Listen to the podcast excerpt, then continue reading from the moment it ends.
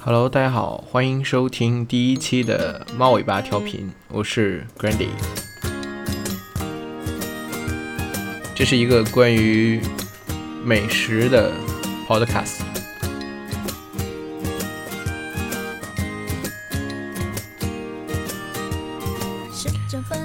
嗯，之所以做这个关于美食的节目，是因为，嗯，最近有这么一两年，然后渐渐的，嗯，爱上了制作各种各样的美味的食物，然后在空余的时间，在不是很忙的时候，嗯，能够自己做一道自己喜欢的菜，然后和朋友和家人分享。这简直是一件很棒的事情。是不是你比较想出发嗯，身边的很多朋友也都会和我分享他们今天呃做什么什么什么比较好啊，或者说吃到了那些比较好的食物啊，嗯，会有一些心得吧，这样大家来交流。嗯，所以说这样一个电台，这样一个节目，嗯。也就是和大家交流，去讨论如何制作美食，呃，去分享关于我自己和这些美食的制作，或者说一些嗯小窍门吧，这样的一个东西。嗯，然后在每期呢，我会跟大家去嗯教大家一道呃我自己觉得还比较好吃的一道菜。或者说一些甜品啊，或者冷饮啊这些东西。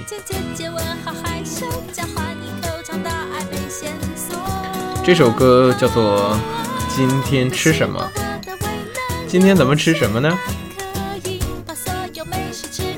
啊，我还记得在台湾读书的那段日子里啊，啊，很长一段时间都特别特别喜欢吃学校门口的那家。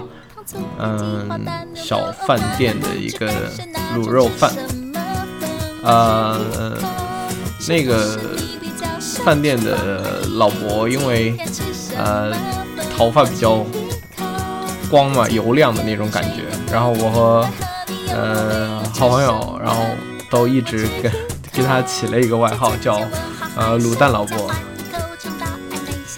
嗯，卤蛋老伯的卤肉饭。特别特别的好，嗯，卤肉切得很碎，然后，嗯，里面会加入一些香菇，嗯，还会配菜也会经常会换，比如说有时候会换笋尖呐，或者会有一些嗯豆干呐，还有什么青菜啊一些一些东西。卤肉是用酱油去去制作的嘛，然后。青菜口味比较淡，所以说这样一浓一淡，这样搭配，嗯，特别好吃。有时候，有时候配菜还会有那个油炸的那个天妇罗。对，每一次买它卤肉饭的时候，然后你看到会有不同的配菜，都会有那种惊喜。最重点的是，它只需要三十五台币，也就是说只需要。七块钱人民币这样的一个价格就可以吃得到，对，然后特别特别的美味，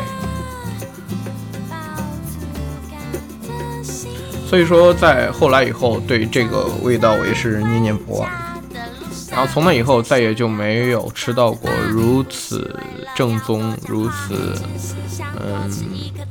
良心的卤肉饭了，要不是偏咸，就是偏淡，或者说就是拿不出一点点，就是说那种感觉的一个味道。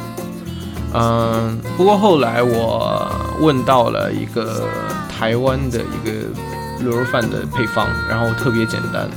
嗯，我自己试做了一下，味道也特别特别的好吃。嗯，特别特别的像学校门口那家，嗯，老伯，然后去制作的这样的一个味道，所以说在这里我今天就分享给大家。呃，我们这一次准备的食材有洋葱，红洋葱大概就是三个，三个左右。然后香菇的话，五片左右，泡发好的香菇五片左右。然后大蒜，呃，三瓣到五瓣这样子。呃，八角三颗。花生油要多准备一些，啊，因为我们会有一个油炸的一个过程。然后五花肉一定要选五花肉，嗯，我们看情况，我这一次选的是，嗯，七百克，嗯，然后另外的是要准备足量的酱油，呃，我用的酱油就是那种特别老式的酱油，它不是什么生抽，也不是什么老抽，我就用的就是酱油。如果说没有找找不到这种酱油的话，你准备，呃。老抽也可以。另外的，就是准备一些冰糖。呃，我制作菜的时候特别会用一些冰糖和红糖来制作。冰糖的制作菜的话，就会比砂糖更有呃风味，更有那种质感。然后红糖的话，呃，味道更不一样了。红糖的话，制作甜品的话会更容易上色。呃，味道也特别独特，对。然后我们这次选用的是冰糖，冰糖准备二十三十克这样就可以。然后还有就是饮用水啊，我们做饭因为要用饮用水嘛。OK，首先呢就是把呃洋葱把它切成碎，然后切切碎，然后把切细丝，切细丝以后，然后就。热锅油炸，嗯，这一步是比较关键的。然后在切洋葱的时候，然后我是一边流着泪一边切的，因为洋葱里面会有一种酶，会刺激你的那个眼睛里面那个泪腺，会让你一直眼泪汪汪的那样，哭哭着切着，哭着切着那样，啊，嗯。如果说有没有什么好的方法来避免自己，呃，不会这么哭着一边哭一边切洋葱的话，嗯，我这边有提供几个方法。第一个就是说，嗯，不太不切实际啊，你戴上一个护目镜，对，然后阻止那个气味，然后刺激泪腺嘛，这样不太好看。嗯，好，然后还有第二种，第二种就是，嗯。把洋葱泡在水里面，然后去切，为什么呢？因为洋葱散发的那个气味，那种酶是遇水能够溶于水的，所以说在水里面它是不会散发这种气味的。但是洋葱特别滑，如果说你一直放在水里面的话，会容易伤到手，嗯，所以说一定要注意。另外还有一种方法就是，呃，把刀浸湿，然后再去。切洋葱，这样多多少少的话也会，呃，有一点点效果。然后还有一种就是在切洋葱的旁边放一碗水，这样的话气味，然后遇水融化的话也会，呃，至少能够阻止一部分的气味，然后刺激你的内腺。OK，然后把洋葱切好以后，锅一定要烧热油炸，因为。呃，生的洋葱不太容易被炸熟，嗯，通常我们油炸都是会用低温去油炸，是吗？然后我炸洋葱的时候会火适量调大一点，啊，因为呃，看炸到洋葱到什么程度呢？就是说已经有一些些微黄，没错，一定啊，不要等洋葱完全炸黄了以后，然后你再呃出锅，这时候。因为在出锅之后，洋葱还会再上色一次。嗯，如果说过量的话，它会有一点点苦味，这样会影响整个食物的口感。所以说，嗯，你看到洋葱已经变成微黄了，然后你就这时候开始起锅了。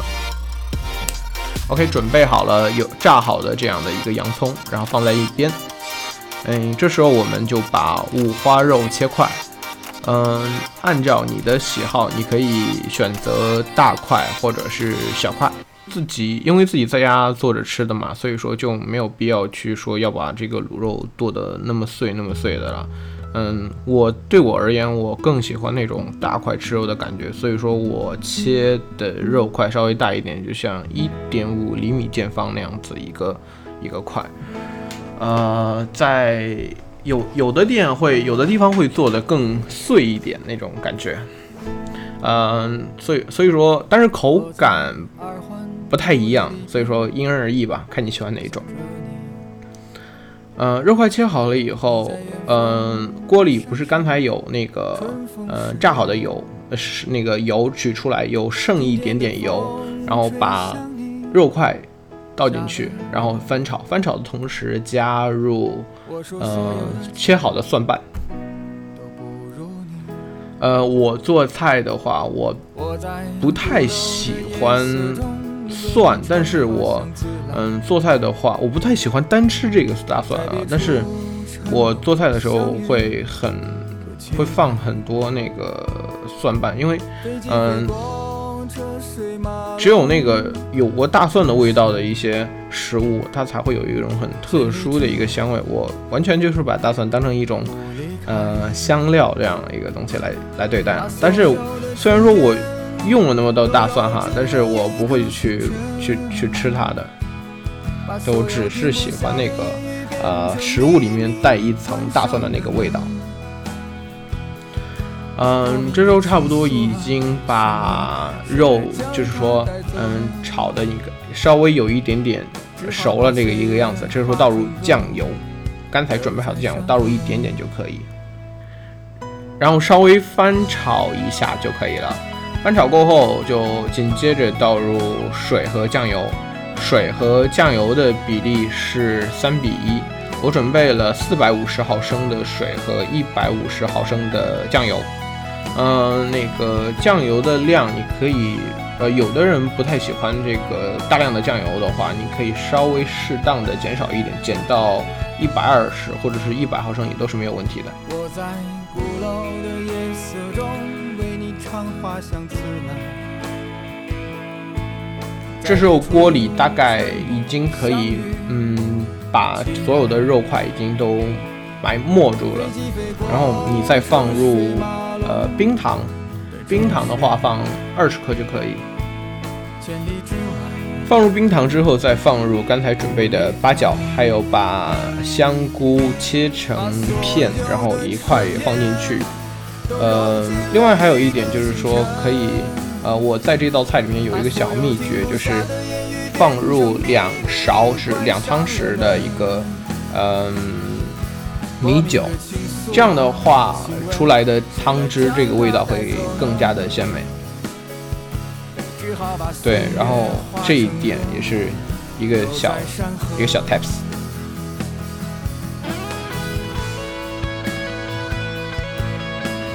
呃，最后一步就是把整个刚才炸好的那个洋葱，然后添加进去。